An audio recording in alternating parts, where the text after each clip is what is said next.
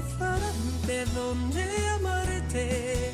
En cada esquina servirte y hablarles de ti a los hermanos sedientos de tu paz.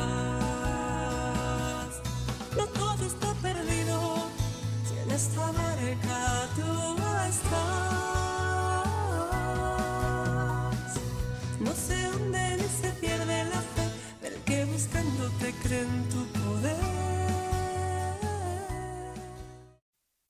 Qué alegría darte la bienvenida a este tu programa Un Mundo Diferente, donde recibimos la llamada de Dios a ser agentes de transformación en torno a, bueno, a nuestro ministerio, nuestra familia, nuestro trabajo, ahí donde nos encontremos. Pero es que no puedo ser un agente de transformación, de cambio, de esperanza, si primero en mí no ha habido una transformación. La verdadera transformación comienza en el corazón, en el cambio en la manera de pensar, en la manera de actuar, en la manera de hablar. Entonces ahí sí podemos decir, mi corazón ha cambiado, mi ser ha cambiado. Entonces puedo llevar esta luz, este regalo, este tesoro ahí a donde me encuentro. Hoy vamos a hablar en este programa sobre esa oración que todos esperamos que sea respondida por Dios. Y claro, yo no puedo quitarle al magisterio de la iglesia, a los padres de la iglesia, toda esa belleza, ese tesoro, esa riqueza que nos han dejado hablándonos de la oración. Lo que vengo a compartir contigo es una experiencia personal, pero vinculada totalmente a la palabra de Dios que nos va a dar como un caminito, como un mapa, como un GPS, ¿eh? como que nos va a ir llevando así derechito, caminando por ahí para que entregarle al Señor nuestra oración y poder tener esa confianza de que el Señor la responderá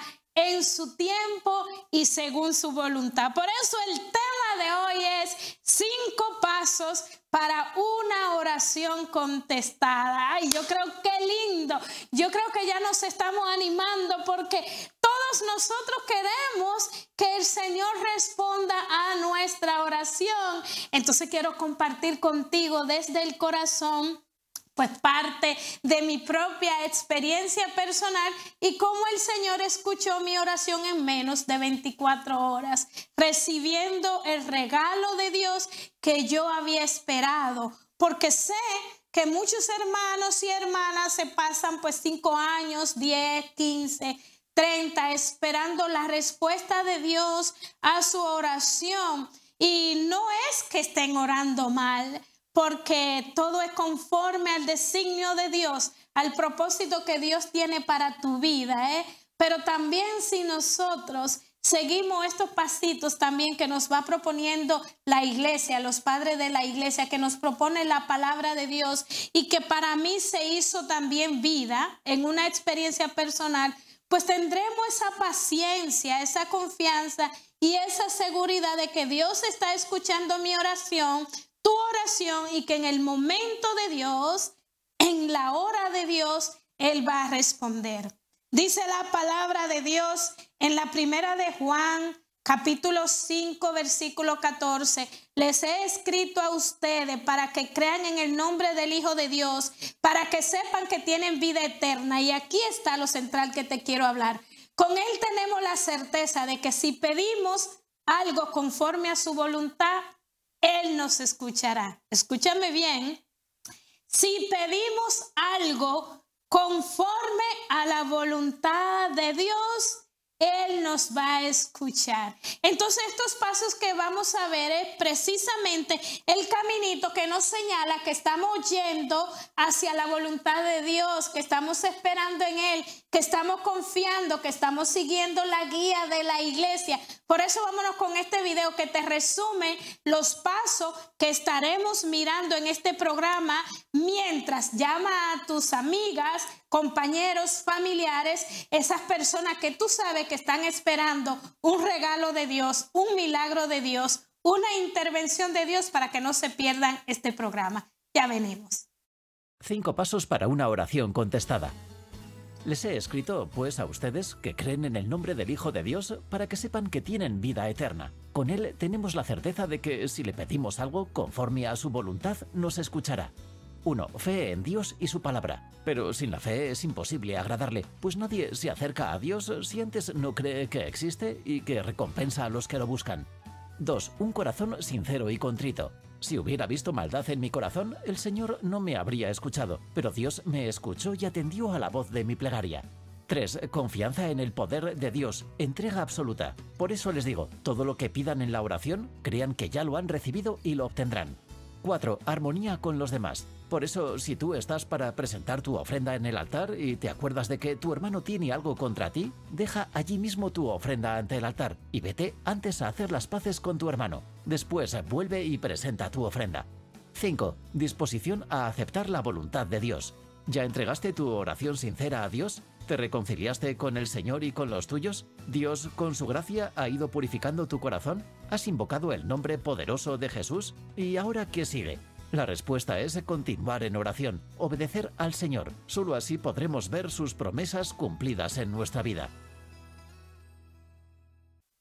Sí, ahí tenemos los cinco pasos en los que vamos a estar meditando, pasos de la oración, pasos que nos van a acompañar hacia el recinto del corazón de Cristo, que nos van a unir a esa oración de la iglesia, que nos van a abrir las compuertas del cielo, pero sobre todo, más que todo, el oído de Dios. Y el primer paso que estamos mirando en este programa es la fe en Dios y en su palabra. Es decir, que si yo tengo la palabra de Dios en mi casa y estoy leyendo, lo primero que tiene que haber en mí es una fe absoluta, una fe honda de que lo que estoy leyendo es una verdad, o sea, es una fe. Se cumple en mí, se cumple en la iglesia, se cumple en la familia.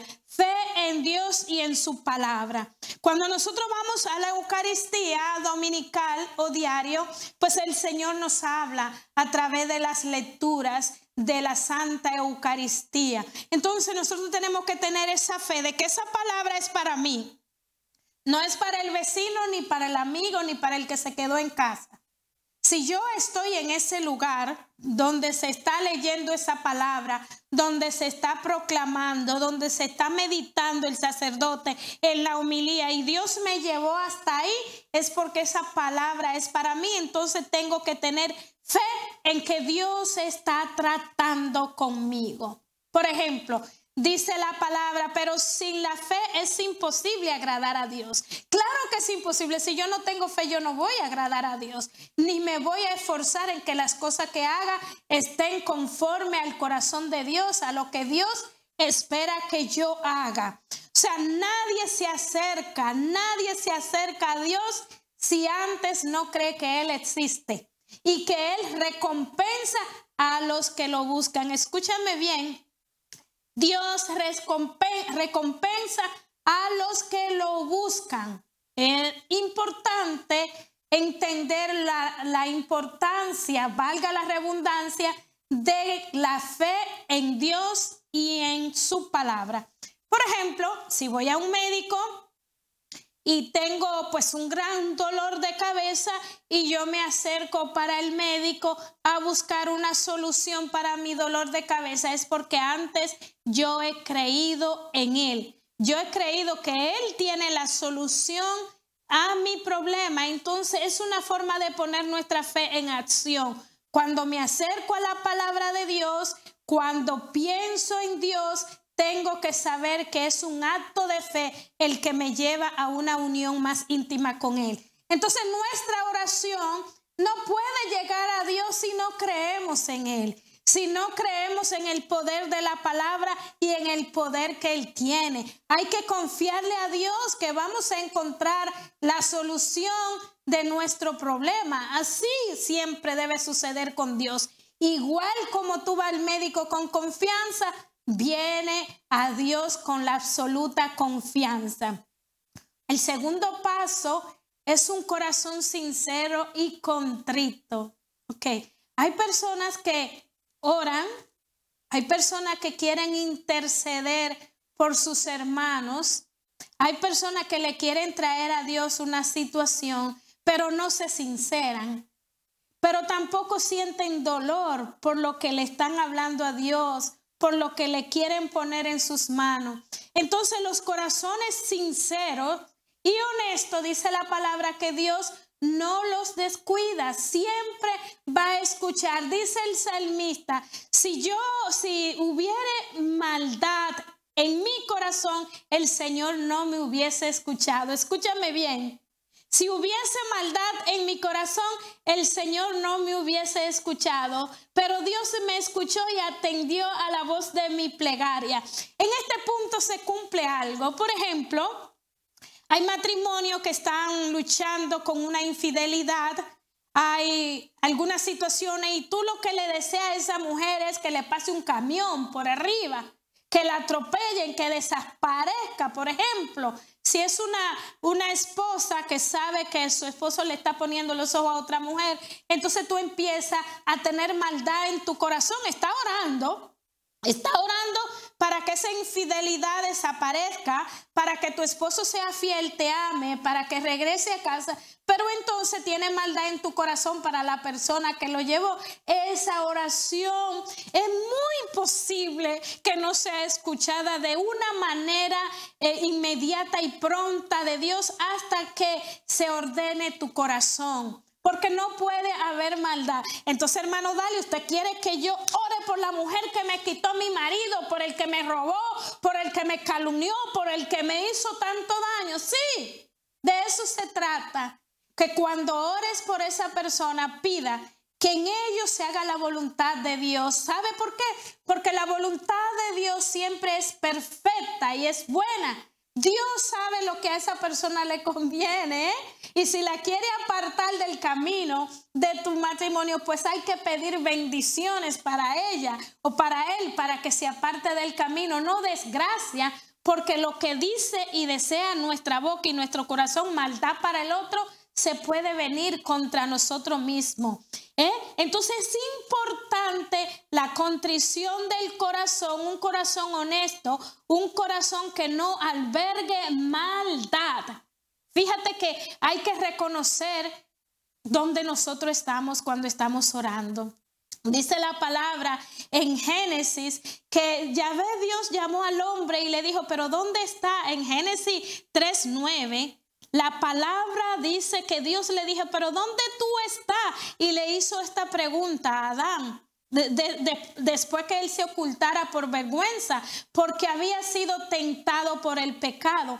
Pero esta simple pregunta no era para saber dónde se encontraba Adán físicamente. Eh, Dios ya lo sabía porque Dios se dio, Él sabe en cada puntito dónde estaba Adán. Sin embargo, le hizo la pregunta, ¿dónde tú estás? Aunque Dios ya lo sabía. ¿Por qué? Porque esta pregunta abarca algo más profundo.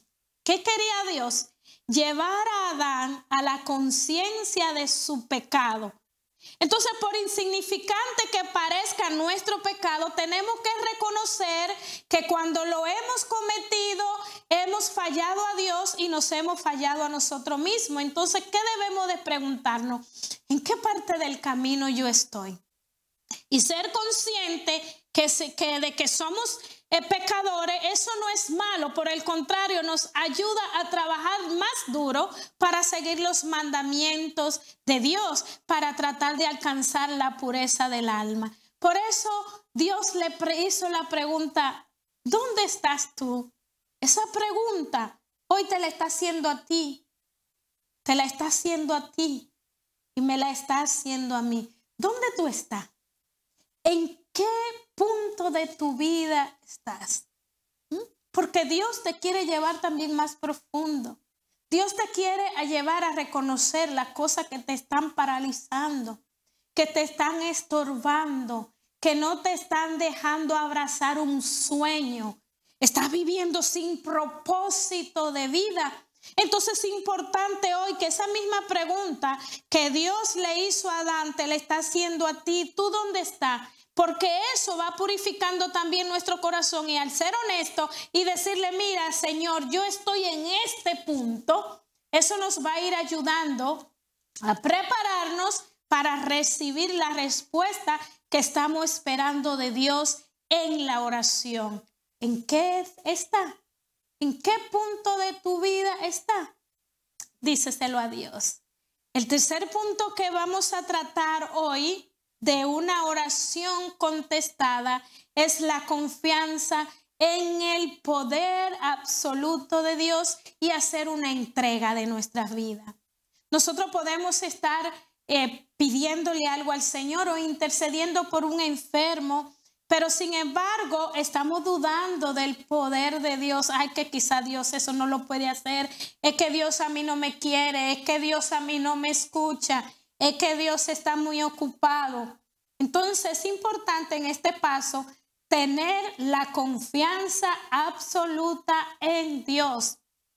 Dice la palabra, por eso le digo que todo lo que pidan en oración, crean que ya lo han recibido y lo obtendrán. También Marcos nos habla en el capítulo 11, versículo 24.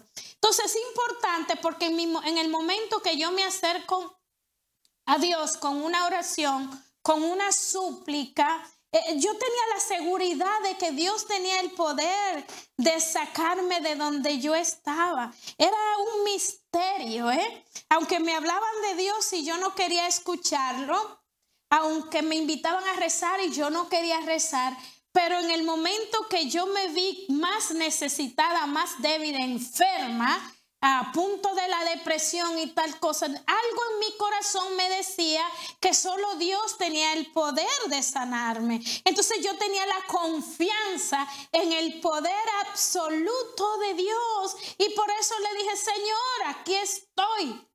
Yo sé que no estoy haciendo bien, pero sálvame. Por eso pude eh, elegir elevar una oración de esa magnitud a Dios, una oración que respondió el, mismo día. ¿Por qué? Porque estaba poniendo la confianza en el poder de Dios y además estaba haciendo una entrega absoluta de mi alma. Dice la palabra en Lucas 1.37, es que no hay imposible para Dios.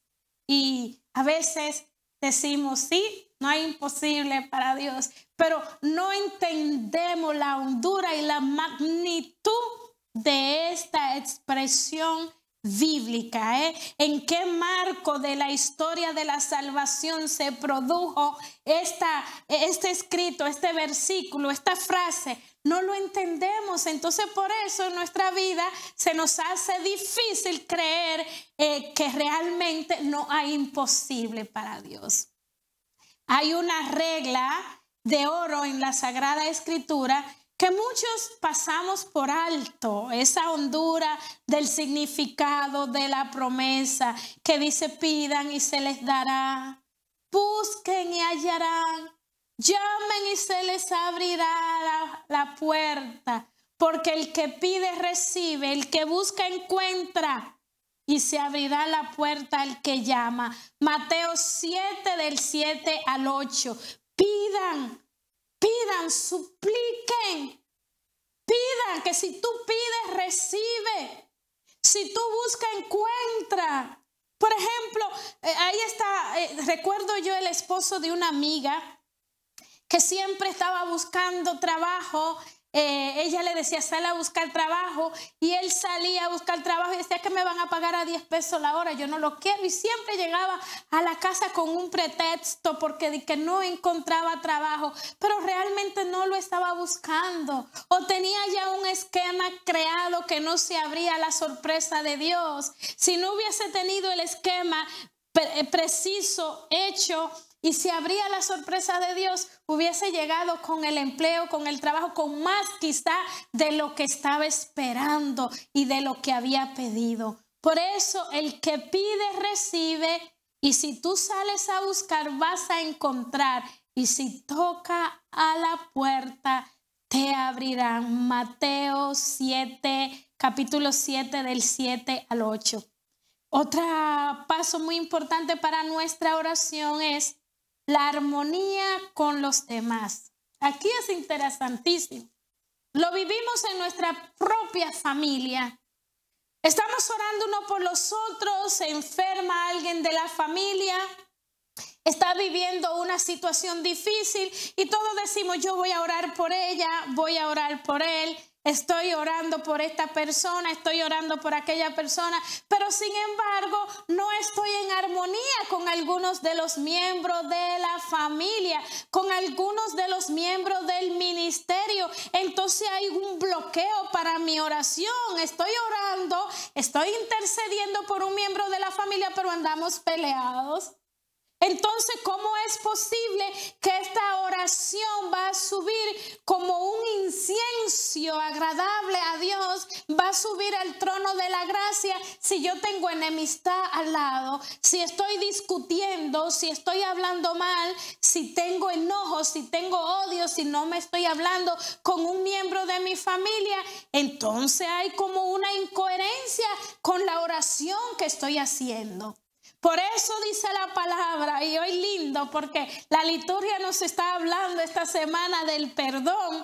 Por eso si tú estás para presentar tu ofrenda en el altar y te acuerdas de que tu hermano tiene algo contra ti, deja allí mismo tu ofrenda ante el altar y vete a hacer las paces con tu hermano y después vuelve y presenta tu ofrenda. Oye, qué lindo. Si yo estoy a punto de ofrecer mi vida, mi oración, una ofrenda a Dios, a punto de acercarme quizá a la sagrada comunión, pero estoy enemistada con una persona que quizá está cerca, tengo un gran problema, pues dice la palabra que te devuelva, ¿ah?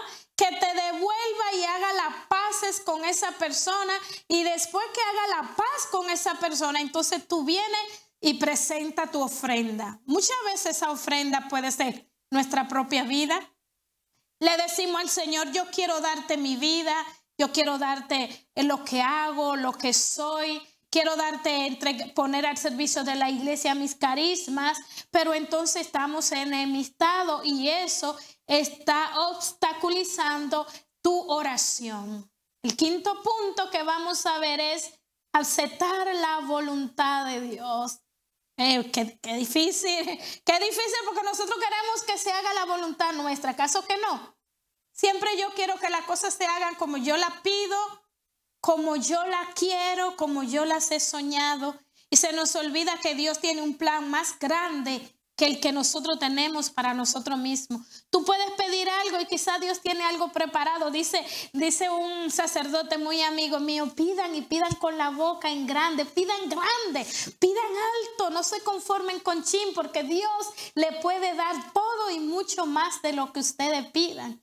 Entonces es importante aceptar la voluntad de Dios.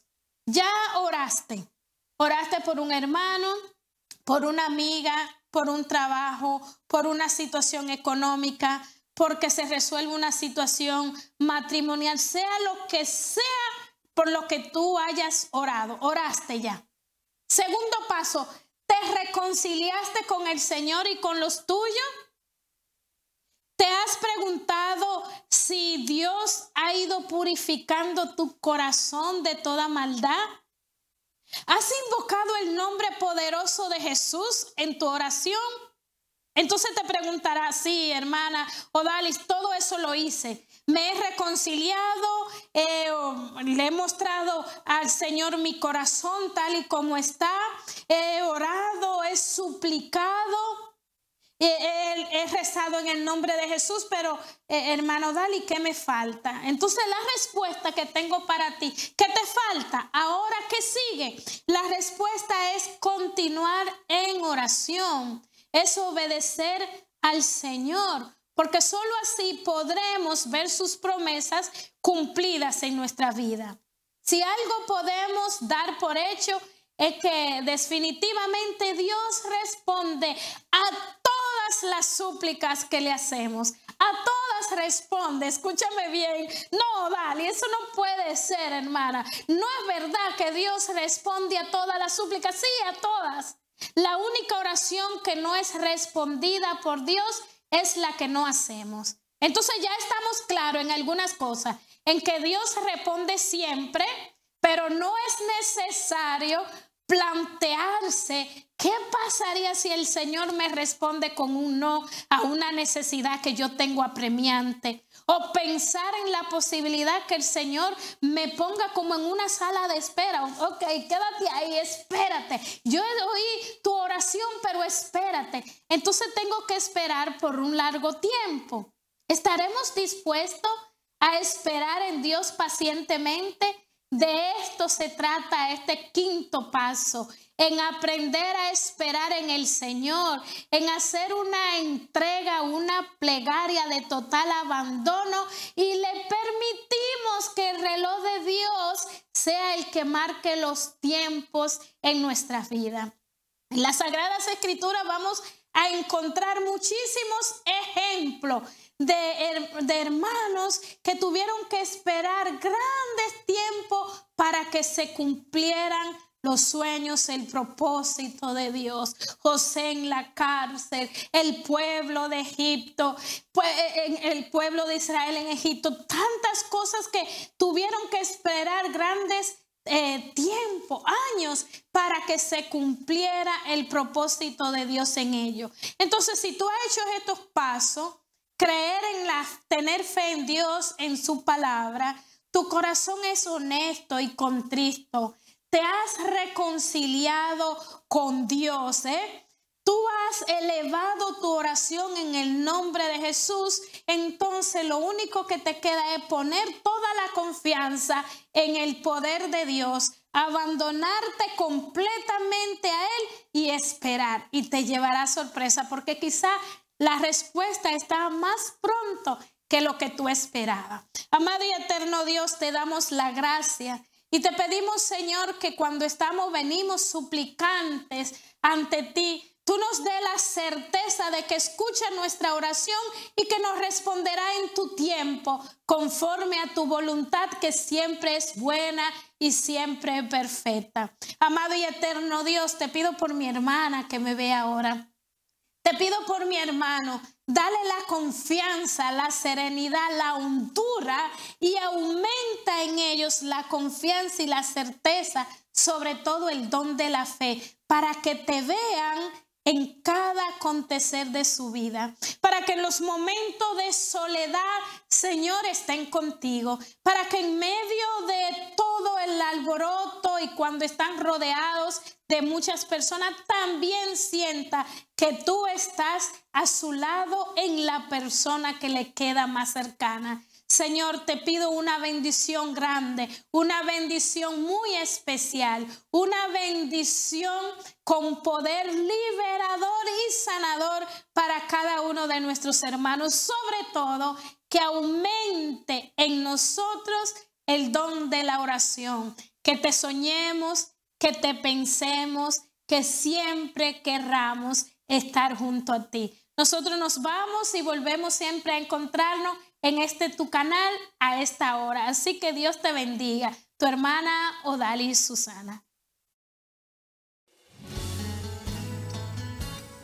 Un mundo diferente donde amarte, en cada esquina servirte y hablarles de ti, a los hermanos sedientos de tu paz.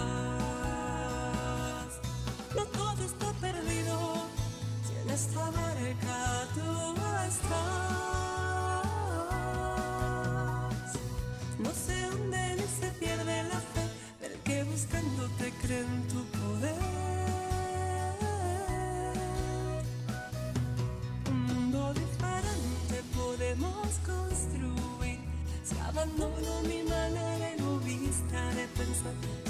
Si abrazo tu proyecto y me dejo guiar.